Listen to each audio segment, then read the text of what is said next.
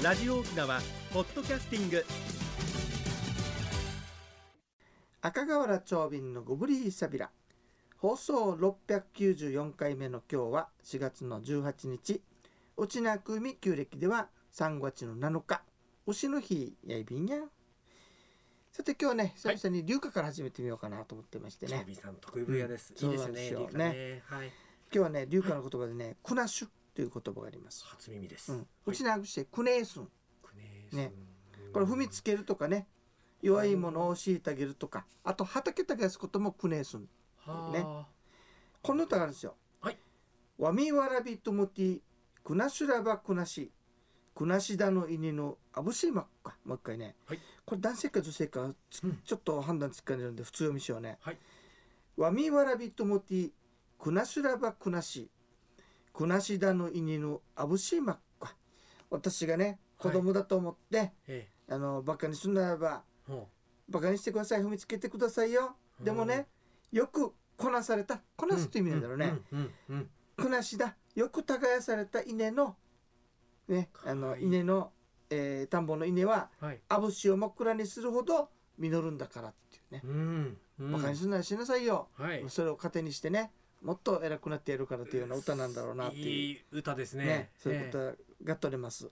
でね、はいクネーションっていうのはこのかき混ぜとそのね、うんえー踏み鳴らすと拘束するって意味なんだけれども、はいんちゃくねーすんっていう言葉があるわけさ。うん茶がつくと。んちゃは土ね。土ね。土をこねるって意味さね。はい。へえんちゃくねーさっていうのだからつぶや焼きのはい。焼き物を作るときにまず土をこねなきゃいけないわけ、うんうんそれをうん子供たちがやっていたらしい昔は、へえ子供のお仕事だったんですね。だから子供たちがが学校から来てやるのを見て、はあの周りで次は「えー、んちゃくねえさんちゃくねえさ」ってかららちょっと冷やかしたらしいねはい。だからあまりこのクネースンっていうのはねはい耕すって意味であるんだけども、ええええ。クネーサーって言うとなんかあんまりいい意味ではないらしいそっねか馬鹿にされたこともあったんですか。うちなでもうちってなんか知らんけどその末尾を伸ばすとねうんはい。ちょっとあのバカにしたような言葉になったりするんだよねそういうものがあるんですね。うんうん次はねいいいい言葉よはい。車トーバルねうん車とこれも聞いたことのない。はい。車っていうのはもちろん車ね。あのただし走る。走る車じゃない。はい。サーター車。サーター車の車。と思ったわけですね。はい。ええ。ええトーバルっていうのは桃原と書くけど違う。平たい場所はあ。大地のことね。大地のこうん。と。若さひと土地のかゆい地のすらや闇の咲くひらん車トーバル。若さひと土地のかゆい地のすらや闇の咲くひらん車トーバル。咲くひらっていうのはね谷間、はい。谷間の坂だからはい。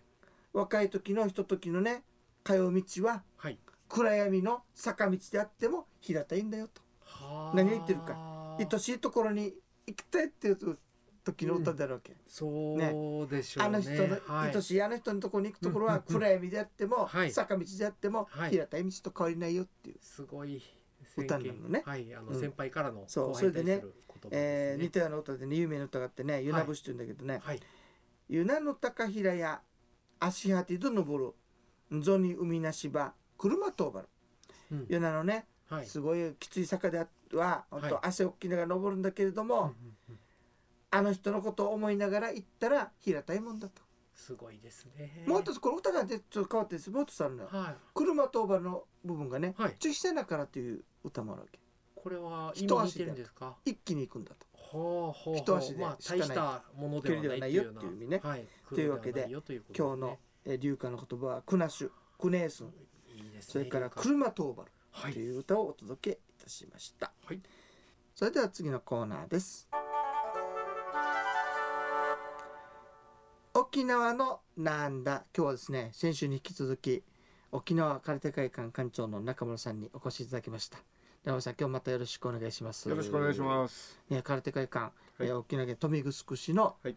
元の富城城址公園であるわけな,、なんですけれども、まあ、道場長つってね実際に練習するところとか、そういったものがあるほかに資料室はい。というのもあって、まあ、資料室の奥の方にいつもコマーシャルしている、えー空手そばもありますよはい。ってことなんですけど、空手そばについてですね、ええ。ちょっとまた少しお聞きしたいなと思ってるんですけれども、ね、あの非常に腰が強い麺だよとか、ではいはい。トロトロの三枚肉と言ってはいるんですけれども、他になんかおすすめっていうのはございますかね？そうですね。やはりあのーまあコマーシャルでも自家製麺でっていうことと、はい、で、えーやっぱりあのーこの差別化をですね、はいどっかで測れないかっていうこととやはりあの空手はやっぱり腰だっていうことで腰の強いっていうことと。あそういう意味があったんですね。そうなんですよ。なるほど。で、えーあとはまたあのかつおだしはい。と、お昆布ではい。であっさりとさっぱりとで、えースープまで全部飲めるみたいなあ感じですね。えーであとはあー黒帯を模したあー昆布ということで。ああれ昆布がちょっと入ってるのはその黒帯という意味なんですね。まあそれでからってそばということでああいろいろと、えー強くなれそうに、はいえーまあ強くなれるだろうということでですね、えーなるほど考えてからね。ってそそばを作ってます。はいありがとうございます。あとね見てて面白かったのはですね資料室のその入り口にあれ5名ぐらいですかねその、はいはいはいまあうちらうちで言ったら T っていうんですか、うん T の達人の写真がありますでしょ。はいあれ等身大ですか？そうですね。あのーちょっと上に上がって床よりちょっと上がってますけど、等身大のサイズで作られてるって聞いてますんでね。ああ。それはじゃあ一緒に写真撮ったりとか全然問題ないです。あじゃあ昔の空手家と一緒に写真撮ってますよみたいな。そうですね。あの守礼門がバックになりますんでね。あ楽しみもありまますですね、はい。なるほどですね。館長自体も空手なさってるんですか？す。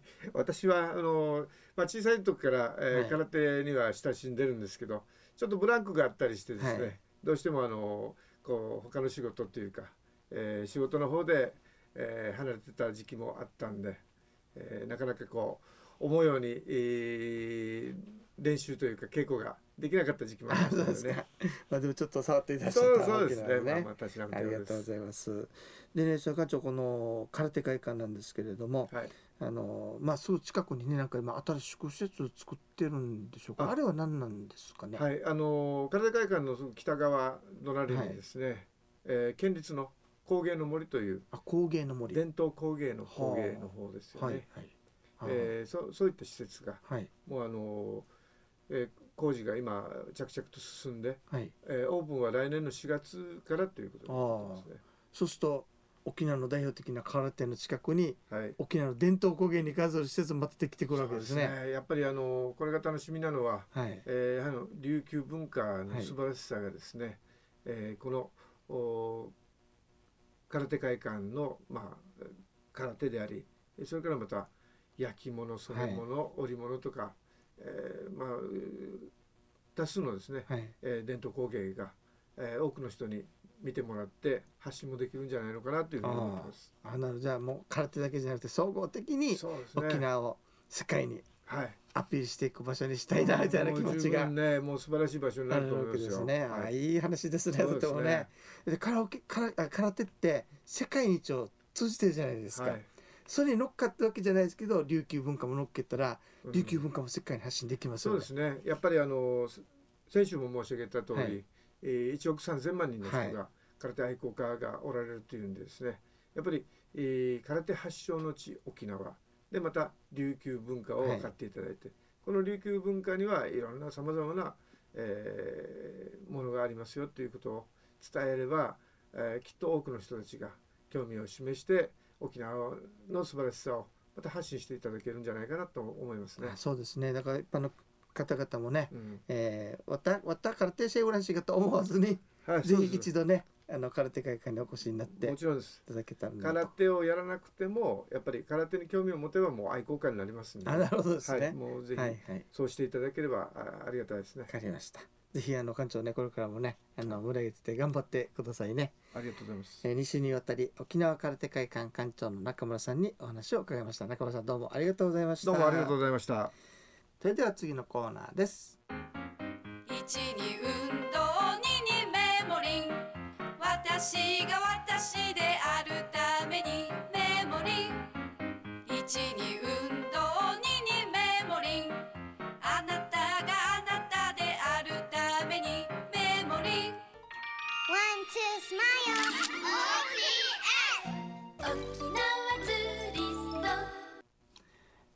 はい、国吉さん、はい。今日はどんな健康の話をしていただけるんでしょうか？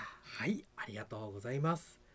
人生100の時代をサポートメモリーがお届けする健康ワンポイントのコーナーです。本日は気になった時の相談先に関する話題です。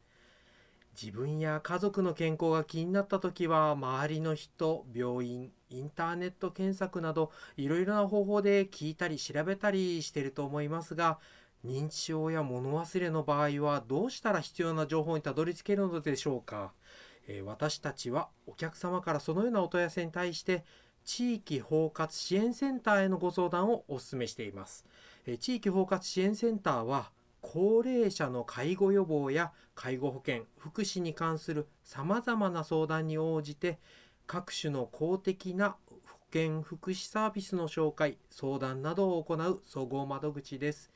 各地方自治体に設けられていましてお住まいの地域の市町村役場などでお近くの地域包括支援センターを紹介してもらえます。